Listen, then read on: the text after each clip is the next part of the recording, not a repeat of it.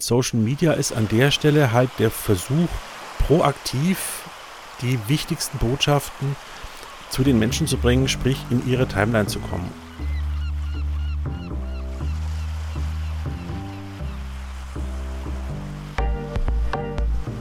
Also wir haben auch lange vergessen, bestimmte Kompetenzen von den PfarrerInnen wegzunehmen und auf andere Berufsgruppen zu verteilen und andersrum auch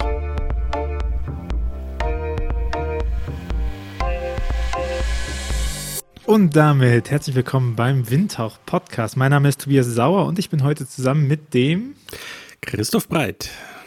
Hallo Christoph, wer bist du, was machst du? Äh, ich bin Pfarrer von Beruf und äh, leite die Social Media Redaktion der Evangelischen Kirche in Bayern. Und äh, was hast du damit zu tun? Hängst die ganze Zeit auf hippen Facebook ab oder Snapchat oder TikTok. Im Wesentlichen sorge ich dafür, dass die Themen, die bei uns als Bayerische Landeskirche interessant sind, momentan auf Facebook eher für eine ältere Zielgruppe, auf Insta eher für eine jüngere, rüberkommen in Posts und so weiter. Und sorge für den Livestream bei irgendwelchen großen Veranstaltungen, jetzt aktuell bei der Landessynode. Mache noch ein bisschen Twitter nebenher, ein bisschen Komoot, ein bisschen Spotify. Diese ganzen Aktionen. Was ist denn an der Bayerischen Landeskirche interessant und muss kommuniziert werden? Also erstmal ist Bayern das schönste Land überhaupt und die Evangelischen da sind natürlich, also wenn man die nicht kennt, kennt man evangelische Kirche gar nicht. Du merkst, Evangel Bayern evangelisch sind total uneitel und auch ganz ehrlich. Nein, also.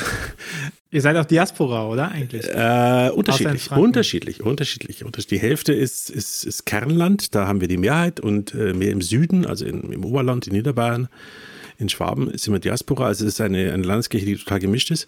Das Besondere bei uns ist natürlich schon äh, eine große Eigenständigkeit auch als Landeskirche und wir als Landeskirche, die wir in Social Media kommunizieren, haben so den Blickwinkel, was ist der speziell bayerische Blick auf Sachen jetzt ganz banal. Ähm, wenn die Nordkirche halt ein Gebet macht vor Nord- oder Ostsee, dann ist halt bei uns, ich hebe meine Augen auf zu den Bergen, anders zu bebildern und kommt auch anders von der, von der Glaubwürdigkeit und Lebensqualität rüber. Was macht denn bayerisches Protestantentum aus, außer die Uneitelkeit? Eine Vielgestaltigkeit. Also zum einen gibt es wirklich Regionen bei uns, äh, Städte der Reformation, wo es einfach evangelische seit 15 irgendwas gibt. Und es gibt in derselben Landeskirche, äh, Oberland München, äh, Regionen, wo es äh, evangelischen, lutherischen Glauben eben erst seit 18 und ein bisschen oder 19 irgendwie gibt. Also es gibt Kirchengemeinden, die feiern ihr 500-jähriges und manche, die feiern erst gerade ihr 100-jähriges Bestehen. Und das sozusagen zu vermitteln, das ist schon irgendwie besonders, weil wir natürlich wirklich eine sehr, sehr große Bandbreite haben, auch eine sehr große Bandbreite zwischen extremer Ländlichkeit und, na gut, München ist nicht gerade eine Metropole, aber Großstadt. Und dazu noch so ein Haufen Zwischenzentren, die auch noch ihr eigenes Leben haben. Also Region Nürnberg, Region Ingolstadt äh, sind nochmal ganz, ganz andere Geschichten. Fünf verschiedene Dialekte äh, mit jeweils eigener Identität. Also es ist schon eine sehr breit aufgestellte Landeskirche. Social Media Kommunikation ist ja Kommunikation in der Öffentlichkeit. Und was meinst du, wohin kommuniziert ihr mehr? Zu euren Mitgliedern oder zu denen, die euch noch nicht kennen? Zu unseren Mitgliedern. Also das ist, wie kann man das ausdrücken? Also zu denen, die evangelisch sind. Die Frage nach Mitgliedschaft ist ja in evangelischen Kirchen immer so ein bisschen Schwierigkeit, wenn man fragt, wer ist denn bei euch Mitglied, dann kommt letztlich heraus, dass die Leute ja ihre Kerngemeinde meinen. Ne? Also diese nach KMU 5 irgendwie 13 Prozent, die sich zur Kerngemeinde halten, das ist der Blick, den viele Kirchengemeinden haben. Wir als Landeskirche sagen, nee, da gibt es wesentlich mehr eigentlich sogar die überwiegende Mehrheit. Und an die richten wir uns auf jeden Fall. Also Menschen, die eine evangelische Geschichte haben, die einen Bezugspunkt haben, vielleicht keinen Ortsbezug haben zu einer Ortskirchengemeinde, aber die mit dem Thema was anfangen können. An die Öffentlichkeit ist schwierig, weil ich finde, die gibt es nicht mehr. Es gibt keine Öffentlichkeit mehr, an die man kommunizieren kann. Von der Geschichte her ist es in den ländlichen Regionen eher so, dass wir eben Landwirtschaft, bürgerlich, äh, bäuerliches Milieu sind und in den Großstädten bildungsbürgerlich. Also es schränkt sich schon sehr ein.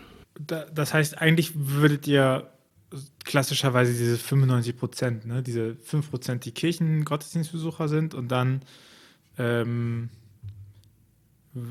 adressiert ihr eben die Nicht-Kirchgänger, die Genau. sich trotzdem irgendwie Genau. Kirch, äh, Kirche zugehörig fühlen. Also Kirchgang ist bei uns in Social. Media kein, kein Kriterium. Kein Kriterium, dass wir auf Facebook euch zugucken dürfen. Das kommt bei uns, also das, wir, wir Ja. spielen das überhaupt nicht. Wir, wir beachten das auch gar nicht. Ähm, wir können guten Gewissens sagen, am Sonntagvormittag ist hier eine schöne Aktion in der freien Natur, macht es. Wir bekommen da natürlich ein bisschen Gegenwind von innen nach dem Motto, wieso wir nicht für den Gottesdienst werben.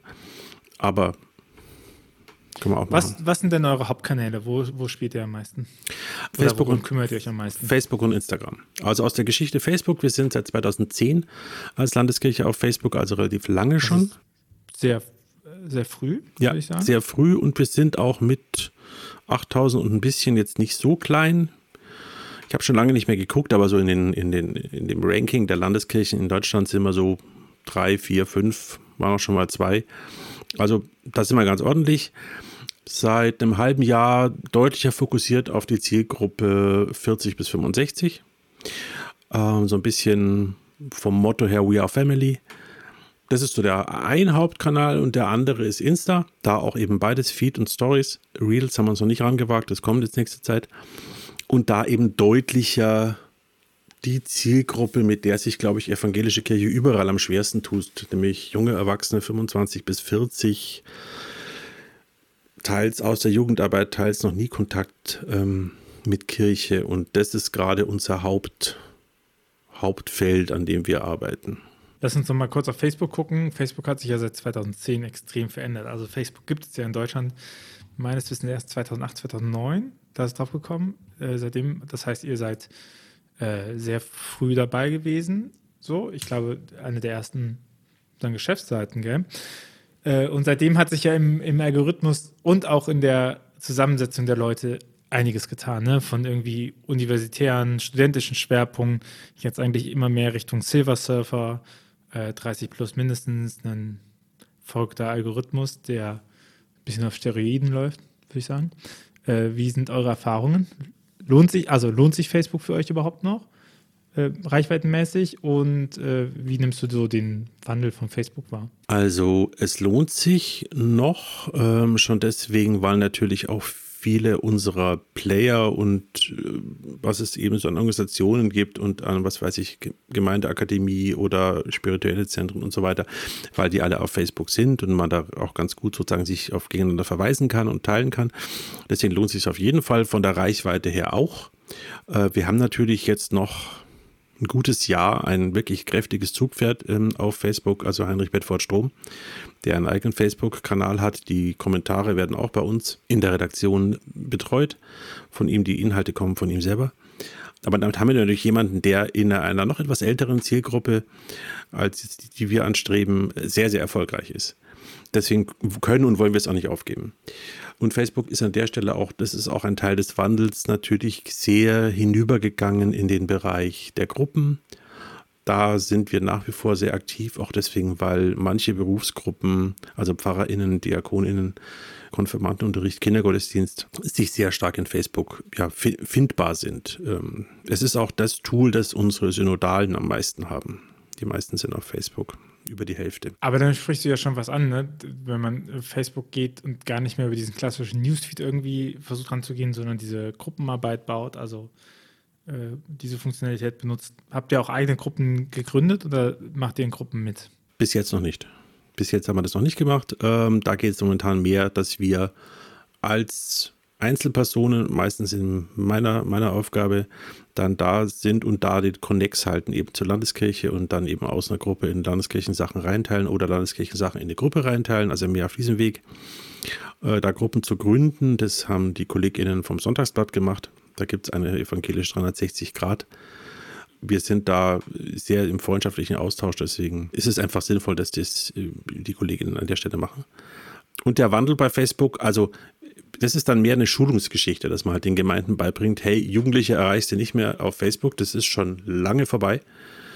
Ähm, und die Jugendlichen, die ihr im Blick habt, erreichst du nicht mehr bei Insta. Ähm, also das ist dann eher so eine Sache von, von Schulung in den Gemeinden. Ja, und auch, dass man noch sagen muss, dass der äh, Algorithmus deutlich anstrengender ist, was Reichweiten Ja, angeht. Deutlich. Ne? Also ich weiß noch, wir hatten 14, 15 herum hatten wir äh, Dreifach Glauben als Blogprojekt. Und da konnte man schon mit einer kleinen Seite von so 300 Followern, hattest du, wenn es gut ging, auf einmal 16.000 Reichweite.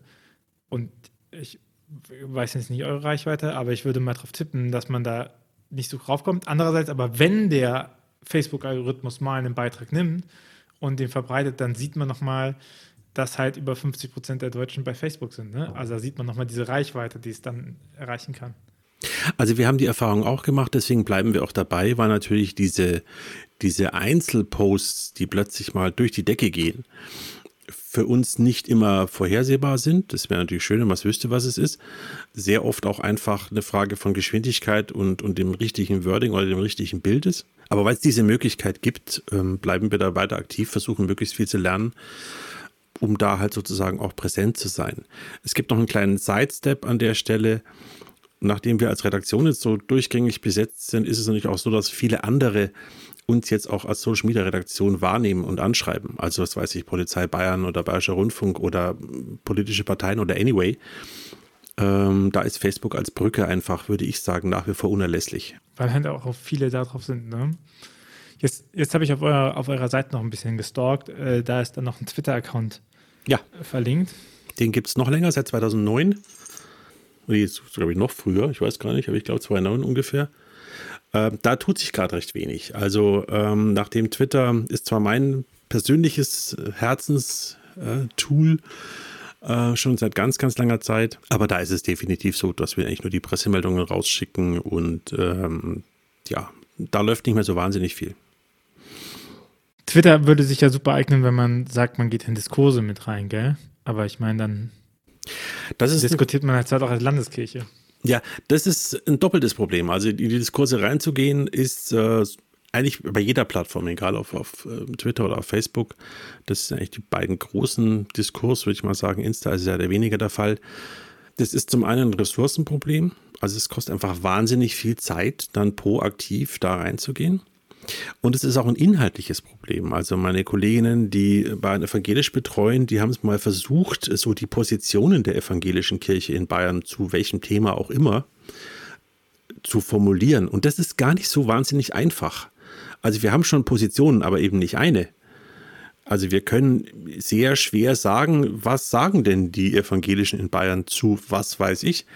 Da ist vielfach die Suche nach einer Antwort oder einem Beitrag länger als überhaupt das, wo es überhaupt sinnvoll ist. Also es ist, das ist echt schwer. Aber das spricht ja auch nochmal dafür, dass, dass Landeskirchen oder das Christen oder das auch Protestanten oder das selbst äh, protestantischen äh, Bayer halt nicht eine monolithische Gruppe ist. Das wird ja auch so oft übersehen. Ne? Dann heißt es halt, die Christen, die Protestanten machen das, die Katholiken machen das und so. Aber das, äh, und dann haben wir ja auch lange Zeit so pastoral gestaltet, ne, dass wir halt gesagt haben, so, ach ja, so, so macht man das. Das ist diese eine Liturgie, die man irgendwie hat, bei uns noch ein bisschen stärker als bei euch. Ne? Und das spricht ja auch nochmal viel mehr dafür, nochmal zu sagen, hey, guck mal, mit wem du es eigentlich zu tun hast. So, und dass die eben nicht alle gleich ticken und dass es eben Leute gibt, die brauchen ein, die brauchen ein Audioformat, die brauchen, die brauchen Auseinandersetzung mit Text, die brauchen eine lange Predigt. Es gibt andere, die brauchen einfach Musik und Stille oder Geruch in der Nase oder so, ne? dass man das äh, zu differenzieren weiß. Ja, ich würde sogar noch. Progressive und konservative. Ja, ich würde sogar noch weitergehen. Also progressiv, konservativ auf jeden Fall auch.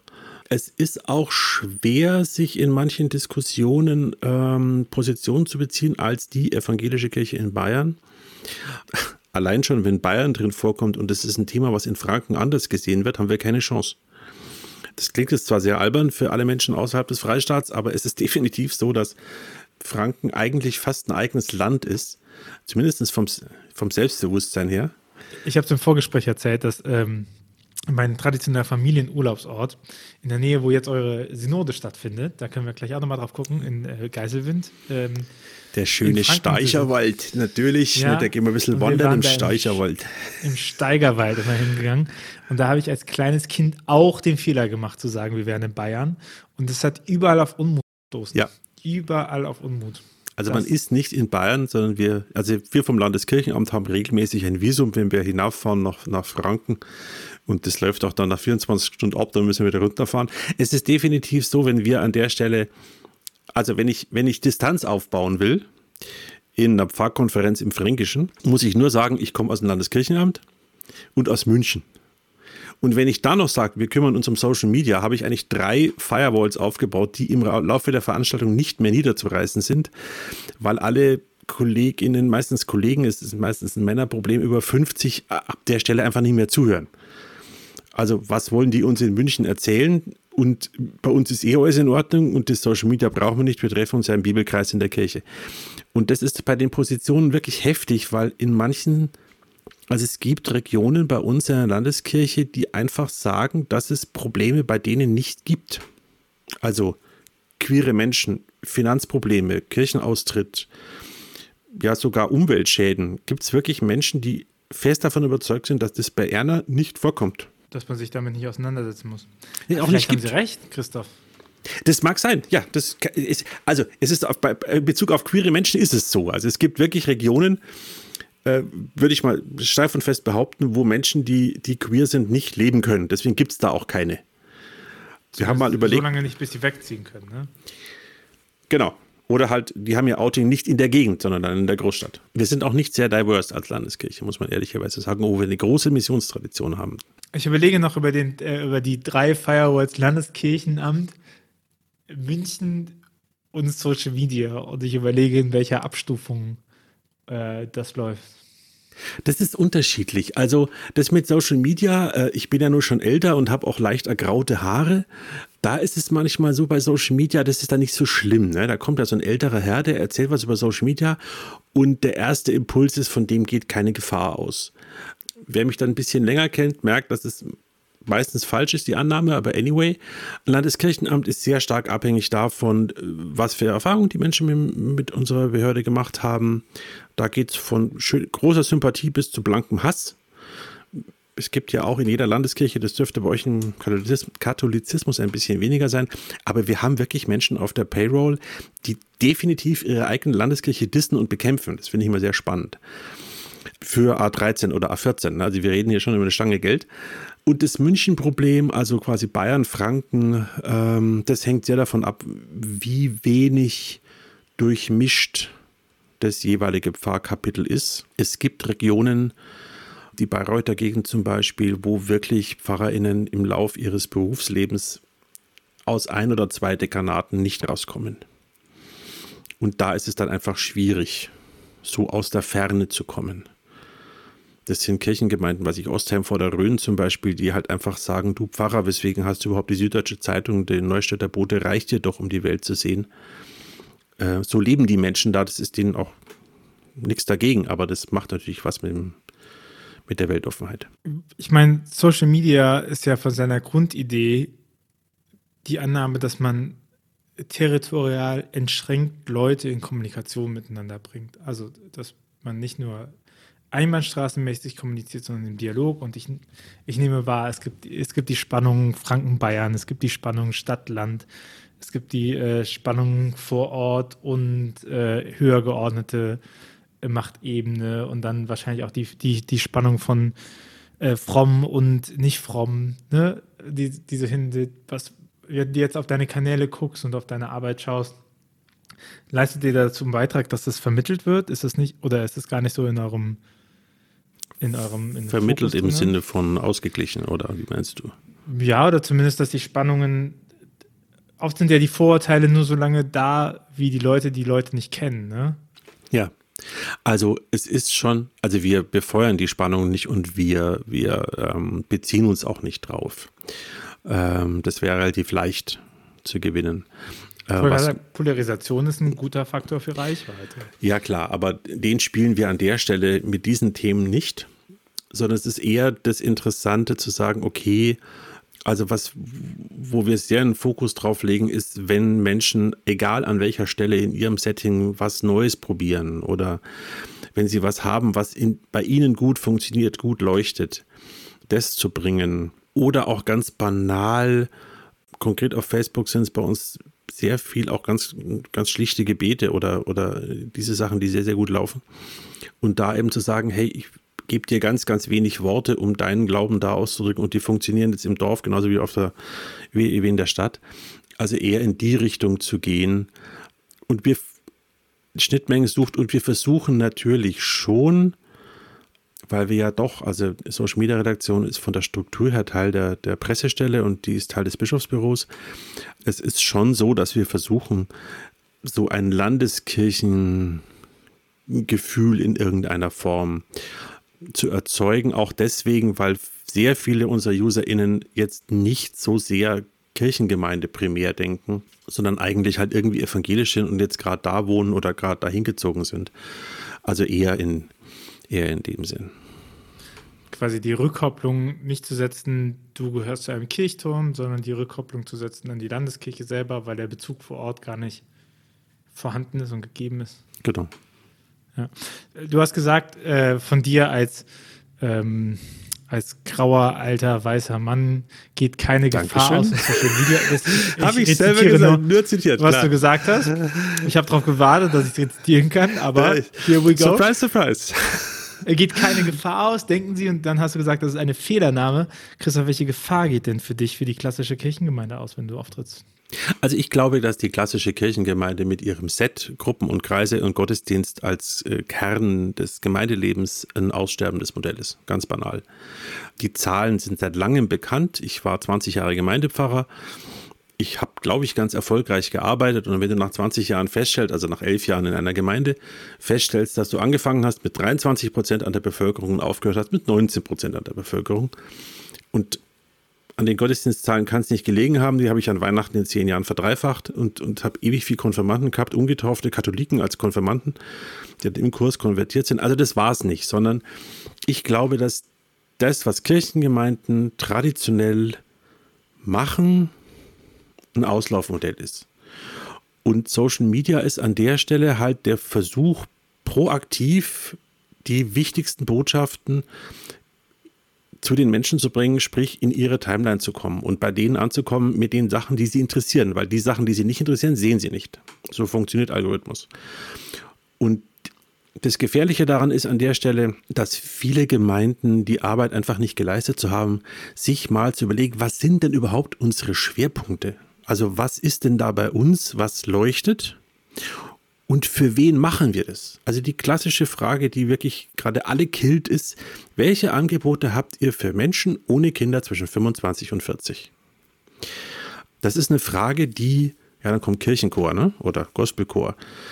Ich bin selber Musiker. Zu meinen Aha-Erlebnissen gehört, nach zehn Jahren Konfi-Zeit hat mir die Teamerin gesagt, du Christoph, ich konnte es dir noch nie sagen, immer wenn wir zusammen gesungen haben, und da hat wirklich dann 80 Leute mit einem Mann mit Gitarre, das ging, hat sie gesagt, du, für mich war das immer schlimm, weil ich kann nicht singen. Die hat zehn Jahre gebraucht, um mir zu sagen, dass das, wo ich dachte, dass es alles mitnimmt und alle mitnimmt, sie selber zehn Jahre nicht gefixt hat. Und ich glaube, Kirchengemeinden sind ganz, ganz oft auf dem Trichter, dass sie das Gefühl haben, wir machen erfolgreich da was. Das kann sogar erfolgreich sein. Aber wenn man sich die Zahlen anschaut, ist es sehr oft der Fall, dass ich sage, hey, ist es denn wirklich so? Und rein ich bin kein Betriebswirtschaftler, aber von dem, wie wir als Kirche so weiter existieren wollen, ist es einfach ein Auslaufmodell, 100% der Kirchensteuer zu nehmen für 15% der Bedürfnisse, also für das Bedürfnisse von 15% der Leute. Ich rechne mal ganz positiv, die Kasualgemeinde noch dazu. Das funktioniert nicht. Ich glaube, das große Problem daran ist ja auch nicht nur, dass sie nicht wissen, was an ihnen relevant ist, sondern dass sie denken, sie wären relevant also dass, dass dieses Bewusstsein dafür nicht da ist. Ich finde, das hat man ganz gut in der Corona-Pandemie gesehen, wo ganz viel weggebrochen ist. Und der Narrativ ist ja ganz oft, die Leute sehen nicht, was gut, für, was gut ist. Und deswegen ist ja auch die Werbung entsprechend so, dass die Leute gar nicht versuchen, Relevanz zu schaffen, sondern nur versuchen, Reichweite zu schaffen. Also dann, dann nimmt man halt den Flyer und das Plakat, weil sie denken, wenn genügend Leute wissen, was bei uns passiert, dann kommen die schon. Und ich muss den Leuten immer wieder sagen, naja, die Leute sind sonntags wahrscheinlich nicht, nicht da, weil sie nicht wissen, was da passiert, sondern Leute sind sonntags nicht da, weil sie wissen, was passiert. Und das ist eine bewusste Entscheidung, nicht da zu sein. Ich, ich glaube, es gibt niemanden in Deutschland oder keine große Menge in Deutschland, die nicht wissen, dass man sonntags morgens in die Messe oder in den Gottesdienst gehen könnte. Ne? Und trotzdem sind sie nicht da. Und ab dem Moment, was ja Corona gemacht hat in der Pandemie, ist so das gängige System sprengen. Und das, was so davor funktioniert hat, kulturmäßig verankert, Sonntagsgottesdienst oder sowas, das ist auf einmal nicht mehr da. Und dieses, dieses kulturelle, die kommen dahin, ist auf einmal nicht mehr da. Und die müssen auf eine andere Bühne gehen, die müssen ihre Form wechseln. Und immer, wenn man seine Form wechseln muss, muss man ja auch seinen Inhalt noch mal achten, wie man das transportiert. Ne? Also wie, wie, wie, wie transportiere ich meinen Glauben auf, äh, zu Freunden und wie transportiere ich meinen Glauben auf dem Marktplatz, wie ne, das sind immer wieder andere Sachen und dafür muss ich ja erstmal wissen, was mein Glaube überhaupt ist. Und ich glaube, in diesem Moment haben ganz, ganz viele gemerkt, fuck, das, was uns eigentlich getragen hat, war eben diese Form, die da war. Ne? Und ich würde sogar noch einen Schritt weiter gehen. Also da kann man sich, das ist ein total interessantes Feld langsam. Ich würde aber noch einen Schritt mal ganz kurz zur Seite treten es gab eine Entwicklung am Anfang der Pandemie, dass alle erstmal in Richtung Livestream gerannt sind. Das hat mir sehr viel Arbeit gemacht und habe ich auch gern gemacht, die Arbeit. Und irgendwann kamen dann die Zoom-Gottesdienste, weil sie festgestellt haben, verdammt, es ist ja gar nicht der Gottesdienst, sondern der Kirchencafé, der fehlt. Oder das Geratsche auf dem Kirchplatz davor oder danach, oder dass man mit dem Pfarrer mal ganz ein paar Takte reden kann, dass das fehlt.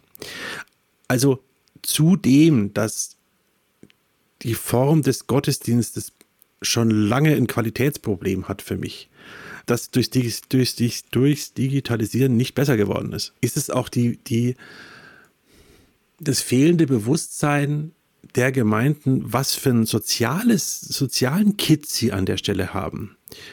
Und in dem Moment, wie ganz viele in der Corona-Pandemie in den Livestream gegangen sind, also sofort die Frage gestellt worden, was ist mit der Vergemeinschaftung? Und diese Frage hat man spannenderweise nicht in den Kirchengemeinden gestellt, sondern als Anfrage ans Digitale. Wo ich schon vorher sagte, hey, ich bin jetzt, habe einen ganz normalen Arbeitstag wie alle anderen auch und habe am Wochenende frei, wenn ich nicht Bereitschaft habe. Sonntag um 10 ist keine Zeit für mich für religiöses irgendwas. Dazu kommt ja auch noch, das ist dann wieder Ortsgemeinde, wenn du hingehst, bist du immer fremd. Ne? Geh, sie sind vielleicht nicht von uns. Sag ich doch, ich bin evangelisch, wenn sie es genau wissen wollen. Aber du wirst ja überall begrüßt als Fremder. Ja gut, wenn du begrüßt wirst, ne? Wenn du begrüßt wirst. Ich, ich, begrüßt ist für mich jeder Horror. Also ich, wenn ihr mich seht in der Kirche, begrüßt mich bitte nicht, lasst mich einfach sitzen und labert nicht um, um mich rum. Also wenn jemand anfängt, um mich rum zu ratschen, dann laufe ich amok. Ich hätte da gern Stille, dafür ist Kirche ja auch mal gern da. Ähm, so, Kirche, Stille vor der Orgelmusik, aber äh, ein anderes Thema. Aber das ist so ein Punkt, wo ich denke, so, das haben sie überhaupt nicht gesehen. Und es gibt wirklich wunderschöne Kirchen mit wunderschönen Inhalten. Freunde von mir, Max und Chris in, in Bremerhaven, ne, die haben ihren Gottesdienst auf 17 Uhr gelegt. Da würde ich hingehen. Schöne Zeit. Äh, aber, und deswegen kann man den Menschen eben nicht vorwerfen, dass sie da nicht hingehen. Und das haben ganz, ganz viele eben nicht, nicht gesehen. Ja, und leider auch eine naja, Digitalisierung gibt, nicht gesehen. Ich, aber ich, was ja viele auch vergessen, ist, dass es nicht die Form ist, die Leute zieht, sondern der Inhalt. Ne? Und Nur. Ich meine, wenn ich jetzt nochmal gucke, mein Vater, Grüße gehen raus, fährt halt lieber irgendwie, ich weiß nicht, ob er es jetzt mit den Spritpreisen nochmal, fährt er lieber eine halbe Stunde ins große Einkaufscenter, obwohl literally in derselben Straße ein Aldi ist. So, also diese, diese These zu haben, Leute bewegen sich nicht mehr hin und ne, das ist ja auch gegen diese großen Räume, es muss immer wieder erreichbar sein, die Räume. Nee, das stimmt nicht. Leute bewegen sich, aber Leute bewegen sich erst, wenn sie einen Sinn darin sehen, wo sie hinfahren. Ob der Sinn für uns, also für mich ist dieser Sinn nicht begreiflich, warum ich eine halbe Stunde länger fahren sollte, wenn ich einen Supermarkt vor der Straße hätte. Ne?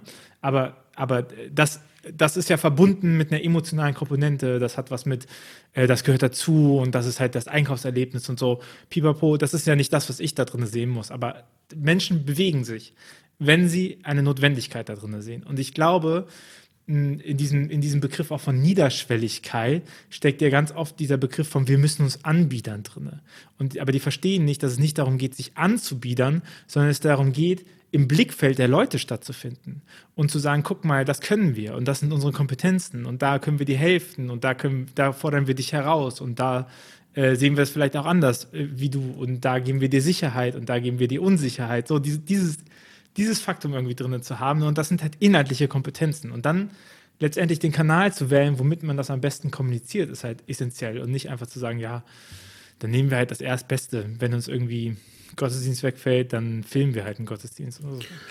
Ja, Danke für gar nichts. Ich glaube, es ist noch, für mich ist es noch ein anderes Ding, was also an der Stelle wichtiger ist. Wir haben in München, da bin ich geboren, aufgewachsen und wohne in der Nähe, äh, einfach das Phänomen, dass, dass manche äh, PfarrerInnen eine sehr große Fanbase haben, die bei denen wirklich die Kirche füllt. Im katholischen Bereich, äh, Schießler ist, glaube ich, bekannt, äh, gibt es noch ein paar andere im evangelischen Bereich auch. Das heißt, wenn da was ist, weswegen Menschen hinkommen, dann haben die ihre Kirche auch voll. Das war auch nicht in aller Arroganz nie mein Problem. Was unser Problem an der Stelle ist, ähm, ist, dass wir immer denken, das ist überall gleich gut. Und deswegen brauchen wir eine Versorgung auf der Fläche, weil du hast ja vor dir in der Nähe ein, eine, eine, tolle Kirchengemeinde, die macht eine tolle Arbeit. Und meine Wahrnehmung ist es nicht. Meine Wahrnehmung ist wirklich, dass, sorry, manche KollegInnen da wirklich manchmal Gottesdienste halten, wo ich denke, wow, sure, bist du richtig, bist du sicher, dass das so Sinn macht? Ich hatte mal in einer Pfarrkonferenz einen Kollegen, der hat gesagt, ja, wer will denn das sehen? Wer will denn das sehen, meine Predigt auf YouTube, wenn ich da auf der Kanzel stehe und predige? Dann habe ich ihm ganz klar gesagt, lieber Kollege, wenn du nichts zu sagen hast, dann langweil doch deine Gemeinde nicht. Dann stell dich doch nicht auf die Kanzel, lass ein schönes Lied singen und aus die Maus. Es ist doch kein digitales Problem, wenn du an der Stelle nichts zu sagen hast. Und diese, diese Förderung von dem, von den Leuten, die gut sind, die machen wir nicht, weil es das Narrativ gibt, dass ja alles überall gleich gut sein muss. Machen wir übrigens auch im Bereich Social Media nicht lieber Kollege von mir, ähm, weißt du, du kennst, Tobias Sauer, hat gesagt, dass er, dass wir viel zu wenig an der Stelle die fördern, die was gut können, weil wir einfach denken, das können alle. Deswegen machen wir Social Media mit der Gießkanne und machen nicht die Einzelnen, die was gut können äh, und fördern die, sondern ne, für alle. Und da machen so ewig viel gestreamte Gottesdienste und keiner davon ist richtig geht richtig durch die Decke. Und das hast du im Gemeindebereich schon ganz, ganz lange. Das ist jetzt mal aufgefallen. Und dann kommt es wieder, ja, jetzt gehen wir wieder zurück zum guten alten, zur guten alten Zeit, dass wieder alles so wie früher war. Und plötzlich stellt man fest, es funktioniert noch weniger als früher. Ich glaube, das hat auch so ein bisschen was mit protestantischer Demut zu tun. Mit dieser Idee, dass man. Nee, Überheblichkeit. Das ist keine Demut, das ist Überheblichkeit. Ja, ja, aber nach, nach außen wird es gesagt immer so: Ach, ich bin ja nur der Pfarrer, ich bin ja nur hier hingestellt und sowas. Und äh, in dem Kontext, wo ich das auch ganz gerne erwähne, ist nochmal, wir haben halt einen Fachkräftemangel. Und Plattformen wissen das. Ne? Es gibt den sogenannten War of Talents, ja. äh, McKinsey-Terminus, und ähm, diesen War of Talent gibt es eben auch äh, im Hinblick auf Content Creator. So, während man irgendwie in den Anfängen von Plattformen wie YouTube, die auf User-Generated Content setzen, auch von Nutzern generierte Inhalte, ähm, hat man gedacht, das kann jeder. Stellt sich aber raus, das kann einfach nicht jeder. Also, und das wissen wir ja eigentlich schon lange. Ne? Also, die Katholiken sprechen dann von Charisma. Äh, ich habe gehört, Charisma ist bei euch ein bisschen verbrannt. Immer mal wieder gehört. Ne? Ähm, aber so diese Idee davon, du hast Talente, du hast Charismen, du bist für was auf die Welt gesetzt worden oder du kannst etwas gut und etwas nicht gut. Woher das kommt, Gottes Fügung oder einfach nur lang genug beschäftigt, sei dahingestellt. Aber wir müssen mal festhalten, in der Kirche gibt es, in beiden Kirchen gibt es essentielle Leute, die wir für Zukunftssachen brauchen, nicht. Und damit gehören Leute, die Videos schneiden können, Mediengestalter, Designer, ähm, Sprecher, Videoproduzierende, Streamer, ähm, äh, Twitter-Idole, Content Creator, all die Leute haben wir einfach in diesen 3% Kerngemeinden, haben wir nicht. Die sind da nicht präsent oder in so einem geringen Maßen so. Und das, wenn man sich auch noch mal klar macht, auch ITler, ne, Programmierer, also versuch mal Programmierer zu finden im kirchlichen Kontext, so oder App-Programmierer oder sowas, es ist ultra schwierig und sich das mal klar zu machen, was das auch in Zukunft bedeutet, weil nämlich auch große Firmen ja nach Social Media Redakteuren etc. suchen und die nicht finden. Und wenn ich auf einmal, das heißt, es gibt ein Überangebot an Jobanfragen, äh, und das heißt, ich kann mir aussuchen und dann möchte ich im Landeskirchenamt in Bayern arbeiten oder möchte ich halt irgendwie meiner hippen Münchner Firma arbeiten, Salesforce, Google, Amazon, so und gehe halt in solche Kategorien oder in einen, in einen irgendwie nachhaltigen schönes Smart, äh, Startup wie, keine Ahnung, Fun Move oder sowas, ne? Und sich klarzumachen, wir verlieren das alles. Und das bedeutet, man verliert die Kommunikationsfähigkeit, weil man Profession braucht. Ja, ich, ähm, also ein kleines Vorurteil zu zerstören. Wir haben ja äh, von einem, vor einem Jahr ausgeschrieben. Und das ist kein billiges Kompliment. Wir haben fantastische Leute gefunden. Weil natürlich an der Stelle die auch äh, jetzt nicht die allerjüngsten, klar, wunderbare Redakteurinnen, so um die 40 die natürlich an der Stelle dann schon mal woanders auch waren und gesagt haben, hey Leute, also aber mit Kind ist das einfach nicht leistbar, weil ihr als Arbeitgeber einfach nochmal einen anderen Standard habt und wir deswegen gerne zu euch kommen. Mein Sohn arbeitet in der Agentur, da weiß ich einfach, was das heißt, wie viele Stunden der schiebt. Ähm, da wollen wir als Kirche auch nicht hin.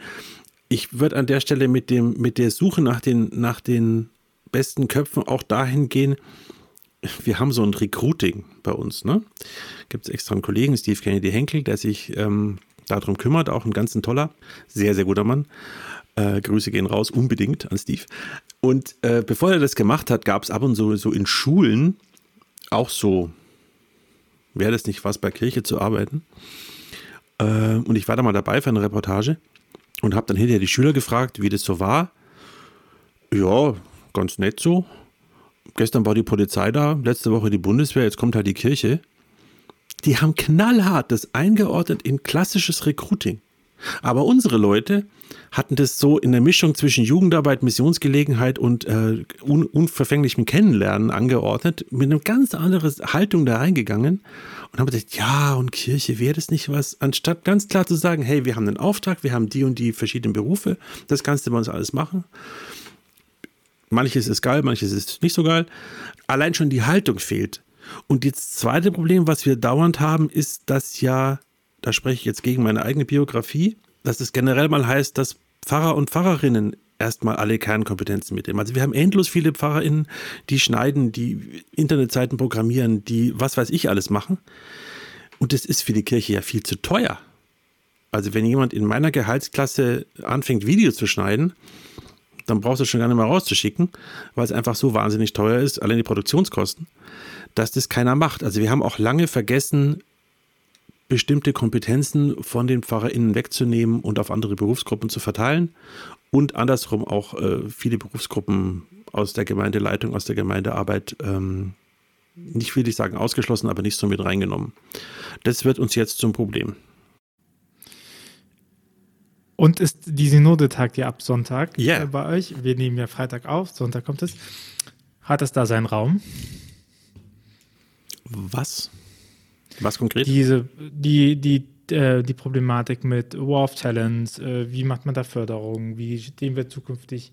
Ne, die Frage nach Zukunft ja, ist ja, ja, nicht nur eine Frage nach Mitgliedern, sondern auch eben nach Leuten, die sich professionell mit Kirche beschäftigen wollen. Und ich meine, das allgemeine Image von Kirche war ja auch mal besser. Hat man sich hart erarbeitet an diesem Punkt? Also natürlich ähm, kann ich jetzt als Mitarbeiter der Pressestelle nicht der Synode sagen, dass sie ihre Arbeit nicht gemacht hat ähm, und das nicht sieht. Da, das ist schwierig. Ich würde sagen, bei den Menschen, die das verantworten, ist es angekommen. Die haben, die wissen das.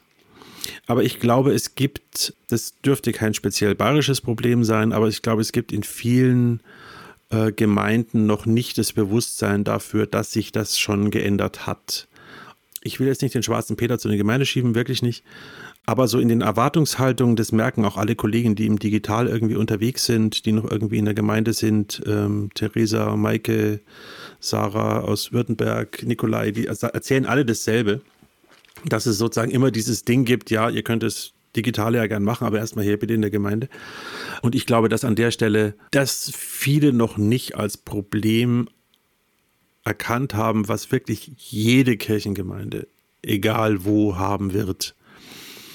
Allein schon die Tatsache, dass du immer noch bei uns in Bayern, das ist von der, von der Stellenbesetzung immer noch ein Problem, davon ausgehst, dass PfarrerInnen mit ihren jeweiligen Familien oder Angehörigen überall in Bayern arbeiten könnten. Da wird angegeben, welche weiterführenden Schulen da sind oder ob man Kfz braucht, ja oder nein. Aber dass eben der Mann oder die Frau irgendwo einen fixen Job hat oder halt als spezialisierte Fachkraft im XY-Bereich halt nicht in die Oberpfalz ziehen kann, das wird überhaupt nicht gesehen. Neben der Tatsache, dass es äh, übrigens für alle Pfarrstellen in Bayern immer noch keine äh, Karte mit Netzabdeckung gibt, also nach dem Motto gar kein Internet oder Edge oder gutes Internet, ähm, dass man da überhaupt digital arbeiten könnte, was ja für Ehepartner manchmal auch interessant ist. Also es ist ein ganz, ganz weites Feld. Neben dem Mindset der Kirchengemeinden sind die Arbeitsbedingungen bei uns auf Stadt und Land sehr, sehr unterschiedlich. Da hat Laptop in Lederhose nichts geholfen. Und ich meine, da ist ja, das ist ja nochmal interessant, weil wenn man über Zukunft von Kirche redet, redet man ja ganz oft über äh, Zukunft von Pastoral und ja. von Ortsgemeinden und dann wird halt Fresh X gesagt etc. Aber an dem Punkt, wo wir ja gerade sind, sagen wir ja, die Zukunft von Kirche ist abhängig von den Leuten, die für Kirche arbeiten wollen. Und dazu gehören Arbeitsbedingungen, dazu gehören die Möglichkeit, das zu machen. Dazu gehört ja, also das Gute an digitaler Pastoral ist ja, dass die eigentlich territorial entschränkt ist. Also natürlich ist die Nuance einer, einer, einer Katholizismus im Ruhrgebiet oder eines Protestantismus im Norden oder eines Protestantismus im Süden alles gute Social Media Arbeit, ne? aber klar ist ein Unterschied, aber letztendlich ähm, ist das egal, von wo das gesendet wird. Ne? Ob du, weil, weil, weil es halt, weil es nicht darum geht, dass, äh, also du kannst über bayerischen Protestantismus auch in Berlin, von Berlin aus machen, weil du es halt im Blut hast. Ja, so. und du kannst auch, also da, das ist nochmal sozusagen äh, interessant, weil da könnte man auch noch diese ganze Unterschiedlichkeit der Regionen in Deutschland spielen. Ähm, ich will noch einen Punkt drauf setzen. Es ist nicht nur die Frage der Hauptamtlichen oder Nebenamtlichen, sondern es ist die Frage auch der Ehrenamtlichen. Also wenn du als, als Mensch Familiengründungsphase in einer Region keine Möglichkeit hast zu arbeiten oder auch digital zu arbeiten, dann wirst du dich auch nicht mit in der Kirchengemeinde vor Ort engagieren. Also es ist auch ein, ein, ein Länder, ja, es gibt so ein Strukturding, wo dann die Staatsregierung immer was, äh, ländlicher Raum fördert und so weiter. Ich mir fällt es gerade nicht ein. Landesentwicklungsplan, genau. Das da sind wir auch davon abhängig, weil wenn Kirchengemeinde irgendwann der letzte Punkt ist, der dann nach der Post, nach dem Gasthaus, nach dem Discounter äh, vor Ort ist und dann auch noch was aufgibt, dann ist bei uns der Aufschrei groß, dass sich der Sozialraum über Jahre verändert hat ist was, was bei Kirchengemeinden nicht so angekommen ist. Und wenn da die Tradition das Einzige ist, was die Rolle der Kirchengemeinde ist, dann ist es nicht unbedingt ein Modell mit Zukunft. Ja. Und das ist schon ja die, die Frage eigentlich von Kirche der Zukunft, wie Kirche eben auch wieder aktiv eine Rolle spielen möchte. Gell? Und das bedeutet eben nicht nur dafür sorgen, dass man irgendwie überlebt als Organisation, sondern eigentlich sich die Frage stellen, mit welchem Kraftaufwand wollen wir was eigentlich erreichen? Also wenn man ganz weit geht, könnte man eigentlich sagen, das, was in digitaler Kirche funktioniert, hilft oder könnte Ortskirchengemeinden, also Parochialgemeinden helfen, ihre Arbeit in die Zukunft zu führen, weil letztlich sind wir nur, also als Digitaler, nur da erfolgreich, wo das, was wir machen, das ist ja eine Binsenweisheit, bei dem, bei dem es ankommt, einen Mehrwert erzeugt. Äh, also so eine Orientierung an dem, ich möchte dir was schenken und ich gebe dir alles mit, damit es bei dir, äh, biblisch gesehen, dann wirklich auch äh, Wurzeln schlägt. Ähm, diese Denke ist, glaube ich, für Kirchengemeinden nicht falsch. Und ich glaube, die hilft auch sehr für die Zukunft. Und da auch wirklich sagen, 100 Prozent. Ich mache, also ich würde sogar sagen, ich mache nur das, was bei den Leuten da draußen einen Mehrwert erzeugt. Und äh, das, ich glaube, der wichtige Punkt ist, sich auch kritisch zu hinterfragen, ob das, was ich mache, bei den Leuten einen Mehrwert erzeugt. Ne? Genau. Ich meine, du, du kennst das, ich kenne das. Man liebt ja die Sachen, die man tut. Und es tut auch immer weh, wenn jemand anderes von außen nochmal sagt, ah, das ist jetzt nur halb so geil, wie du dir das vorstellst. Genau. Ne? Also ich bin so. lange in der Publizistik und äh, heilige Kühe-Schlachten ist da eine der Hauptprofessionen. Ja, Kill Your Darling heißt es. Genau, Kill Your Darling, genau. Ne? Und ich glaube, so diese, die, die, ich, ich glaube, diese Organisation muss halt lernen, selber wieder zweckfrei zu werden. Ne? Dass die nicht sagt, so es geht uns darum, dass es etwa, dass es hier weiterläuft, sondern sich nochmal zu sagen, naja, eigentlich geht es uns, also katholisch heißt es, äh, äh, Sakrament und Werkzeug für die Errichtung des Reich Gottes, sich nochmal klar zu machen, so es geht darum, diese Welt in, ins Paradies weiterzuführen. So und, und niemand weiß genau, wie das aussieht und das ist ein Ringen darum und es heißt auch nicht, dass jemand genau den Plan hat, wie es funktioniert. Darum geht es aber auch nicht, sondern es geht darum, dass wir jeden Tag irgendwie versuchen, dass der Ort für alle Menschen ein gerechterer Ort wird. Die Erde, ne? Und da haben wir unterschiedliche Vorstellungen von Gerechtigkeit, aber wir sind halt auch Menschen und niemand von uns weiß, wie es geht. Und darauf wir wieder fokussieren und zu sagen, hey, wie können wir das denn gerechter machen und an welchen, an welchen Wegkreuzungen müssen wir denn stehen? Und dann nicht nur zu sagen, wir müssen ins Digitale gehen, um im Digitalen eine Kirche aufzubauen, ja. sondern zu sagen, wir müssen, äh, wir müssen selbstverständlich digital auch mitnutzen, weil das eben die Art und Weise ist, wie gesellschaftlicher Diskurs auch heutzutage stattfindet. Da merkt man einen Unterschied zum katholischen Theologen. Ich würde an der Stelle, würde ich diesseitiger argumentieren. Ähm, ich würde wirklich sagen wollen, evangelische Kirche ist da einfach gelungen, wo Menschen an dem Punkt, wo sie jetzt gerade die Begegnung haben, äh, sagen, Reich Gottes ist nahe herbeigekommen und ich habe es jetzt hier gerade erlebt. Ein Fitzelchen, egal was, ja, aber das war jetzt hier mal da. Gerne auch nur in dieser einzelnen Veranstaltung oder in diesen Zusammenkommen jetzt. Ja, ich muss jetzt nicht, wenn ich einen Liter Milch haben will, die ganze Kuh kaufen, sondern ich habe jetzt nur den Gottesdienst und der hat mir jetzt an diesem Punkt ganz viel geholfen und da war jetzt Reich Gottes. Wenn dieses Bewusstsein, was im Digital ja absolut klar ist, du machst ja was für dieses eine Ding, wir machen den Podcast, der jetzt aus sich selber erklärt, der muss da funktionieren. Jedes Ding muss für sich funktionieren. Und wenn Menschen da erleben, dass da Reich Gottes ist, dann hat es funktioniert. Amen. Ja, Entschuldigung, sorry, also nee, kann nicht anders. Sachen müssen gesagt werden, da kommt ein Pfarrer äh, durch. Aber äh, bevor ich dir die letzte Frage stelle, die jeder hier im Podcast bekommt, aber natürlich.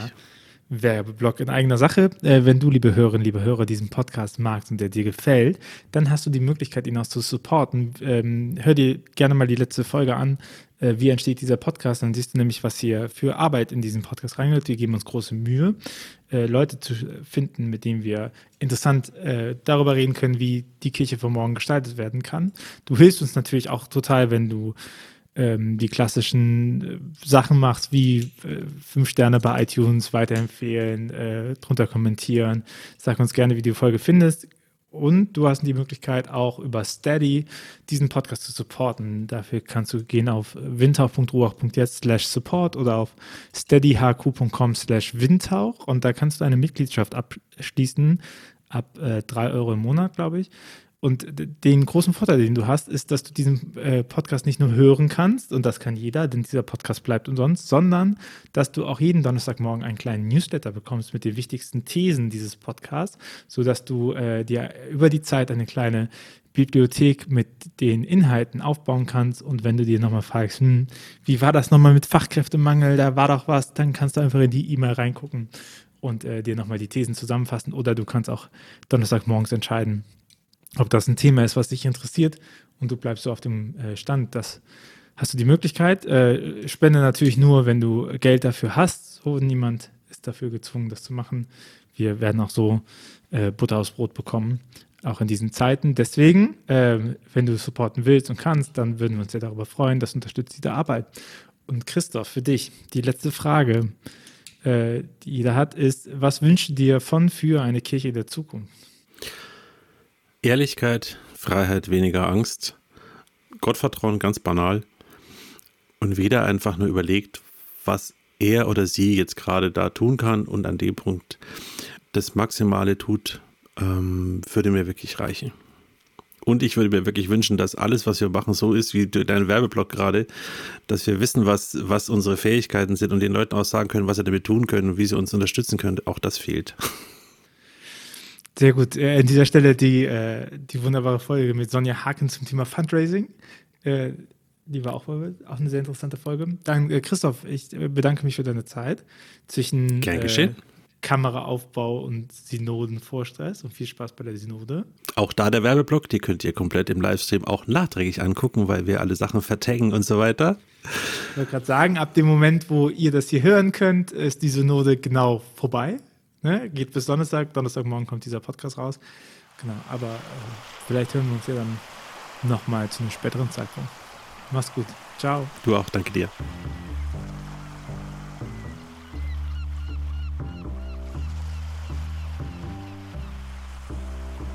Dieser Podcast ist eine Gemeinschaftsproduktion von Ruach Jetzt und der Evangelischen Arbeitsstelle für missionarische Kirchenentwicklung und diakonischen Profilbildung MIDI. Produziert von Ruach Jetzt.